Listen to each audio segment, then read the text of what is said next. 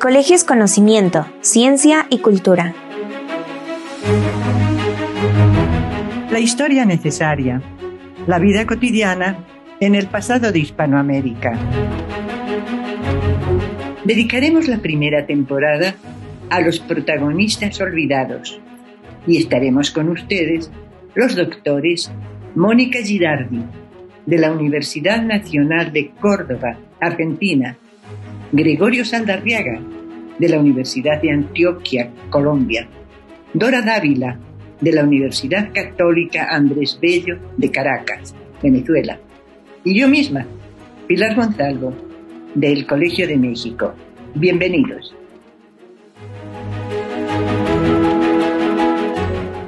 Carpintero revelado. La institución de la esclavitud es una de las más antiguas en la historia del mundo.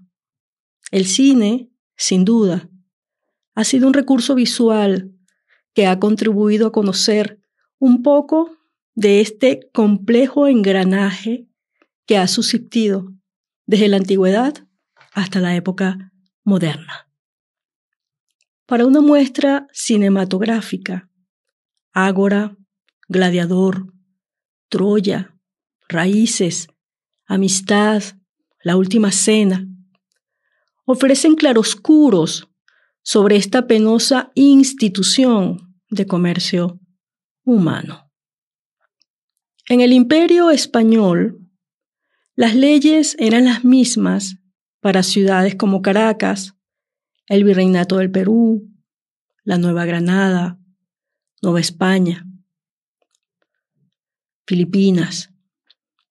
Sin embargo, humanos al fin, en cada región y en cada época, las actitudes de los grupos de autoridad se expresaban de manera diferente. En muchas regiones privaba el abuso de poder y los intereses particulares se inclinaban en detrimento de los menos favorecidos. Ambos factores atentaron en el cumplimiento de leyes y normativas. El escenario de infringir la ley, demorarla u ocultarla por parte de funcionarios y autoridades fue una realidad en la que se verían perjudicados los sectores menos favorecidos, entre ellos los esclavos. La historia de Guillermo Rivas es la historia de actitudes desencontradas, desconocimiento, desesperanza y del interés particular de un dueño infractor que no entendió la necesidad de un hombre negro a ser libre. La historia de Guillermo Rivas es la historia de un sueño. Guillermo Rivas nació esclavo en una población cercana a la ciudad de Caracas en 1771. Su vida transcurrió como la de la mayoría de los esclavos. Desde niño fue preparado para el trabajo doméstico y muy joven empezó su labor en las tierras de su dueño, el regidor Marcos de Rivas. Guillermo Rivas tenía habilidad en sus manos y la carpintería y ebanistería fueron sus áreas de aprendizaje y especialización. Su desempeño en el arte de tallar, tuvo reconocimientos, habilidad que había trascendido más allá del centro poblado más cercano. Enterado por otros esclavos de las posibilidades legales de ser hombre libre y ejercer su oficio independiente, un día Guillermo Rivas decidió solicitar su carta de libertad al regidor pero su solicitud le fue denegada. La Carta de Libertad era un recurso legal que amparaba a los esclavos, pero muchos desconocían el trámite y más en un mundo rural donde se difundía menos sobre derechos y procedimientos para visitar el tribunal.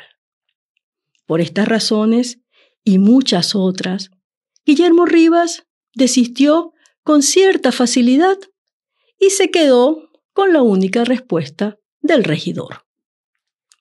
Sin mayores esperanzas, ideó un plan alterno, del que muchos esclavos sabían un poco más. Figuras como el regidor no tenían mayores intereses en que esclavos especializados como Guillermo Rivas conocieran de leyes ni decretos. Como muchos dueños, su intención era preservar la destreza y la habilidad de sus esclavos, a cambio de muy poco. Este hecho económico, de circulación natural en la institución de la esclavitud, generaba severos descontentos y decepciones en trabajadores especializados como Guillermo Rivas, así como en otros miles y miles en situación semejante. Desempeñar oficios y trabajar de modo independiente era casi imposible sin carta de libertad o sin negociación para obtenerla. Desde esta realidad social que compartía una mayoría significativa de esclavos en Iberoamérica, Guillermo Rivas tomaría lo que consideró su mejor decisión. Como lo había hecho con cada entrega durante años, ese martes por la mañana cargó la carreta con los muebles recién hechos, ensilló al viejo caballo y partió a la entrega semanal que le había ordenado el regente. De manera natural y sin apuros, partió. Pero esta vez su destino sería otro. Se dirigía a la cumbre o palenque de Ocoita, lugar donde vivían otros negros esclavos que durante años habían escapado a las montañas de esa zona. Su intención más profunda era instalarse en el palenque y seguir su oficio de carpintero, pero sabía que no sería fácil y que la violencia, tal vez, sería su destino. Y así fue. Al no llegar esa noche a la casa del regidor con la carreta, el viejo caballo y el dinero de los muebles, la suposición natural del regidor fue que había escapado y robado sus pertenencias. De inmediato, empezaron en el patio de la casa las acciones violentas de rigor cuando escapaba un esclavo, armar una cuadrilla con machetes, cuchillos y arcabuces y salir a buscar al escapado. Se corrió la voz por las haciendas cercanas y otros dueños y capataces de esclavos huidos se unieron a la misión persecutoria. Las cuadrillas compuestas por hacendados, autoridades, capataces y peones trabajaron arduamente desde el 16 hasta el 26 de octubre. Finalmente, el 10 de noviembre de 1789, lograron rodear sigilosamente la cumbre de Ocoita y atacarla.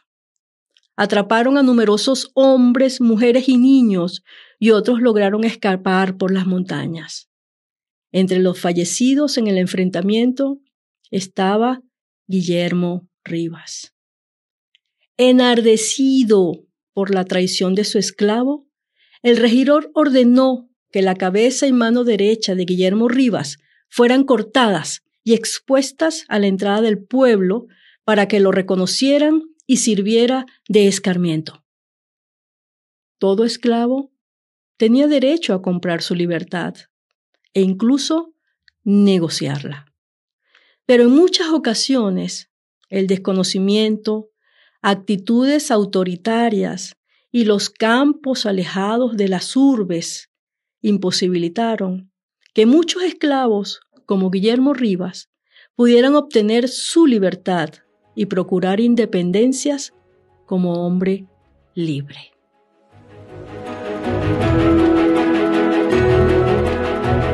Esto fue una producción de la Coordinación de Educación Digital del Colegio de México.